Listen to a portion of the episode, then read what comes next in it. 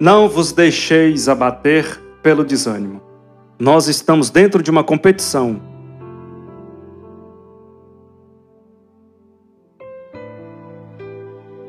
A gente sabe que quando vamos competir, a gente se prepara. Qual é o grande objetivo? Chegar em primeiro lugar. Ou você compete para perder? Não.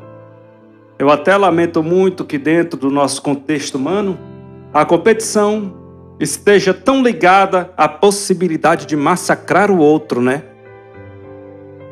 Vai lá e arrasa, o outro fala para você. Vai lá e destrói os seus oponentes. Tá certo.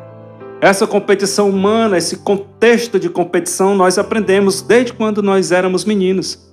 Primeira coisa, você precisa se despir dos seus conceitos. Eu sempre digo: se a gente não esquecer muita coisa que a gente aprendeu ao longo da nossa vida e compreendeu isso como certo, competir, ganhar do outro, massacrar o outro, mostrar competência, provar ao mundo que nós somos capazes, onde vencer é ser crucificado. Senão, uma revolução dos conceitos que nós trazemos arraigados dentro de nós, nosso jeito de pensar, no nosso jeito de sentir. Vence é aquele que volta ao humus, que é o humus é a parte fértil da terra. É aquele que descobre o valor da pequenez é aquele que descobre a oportunidade de diminuir dentro de si tudo aquilo que é nocivo ao humano, a nossa arrogância, a nossa prepotência, e compreender o significado desse caminho oposto, que não é ser o maior, que não é se, se sentar na primeira fila, que não é ocupar o, o melhor lugar, se a gente não demonstra o que nós compreendemos a competição pelo avesso, eu estou competindo não é para ganhar, é para aprender a perder. Para eu ficar mais humilde.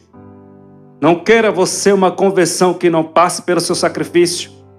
Não pode haver nada que nos realize mais nessa vida do que quando você tem a sensação que você fez a coisa certa. Para mostrar que a melhor maneira de sermos grandiosos é sermos simples. Poder?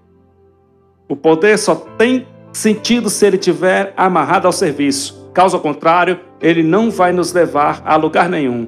Opa! Ao contrário, eles nos levam à derrocada. Não temos tempo a perder mais não. A gente não ter medo da verdade é a gente não ter medo de retirar os mantos cruéis que nós colocamos sobre as nossa pseuda falsa santidade. Deus não poderá fazer nada com as suas obras se antes não possuir o seu coração.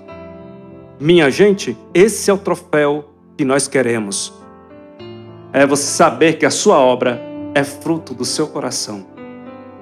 É essa coerência pessoal, é essa honestidade pessoal que nos faz levantar o troféu que o outro não pode ver e nem pode aplaudir.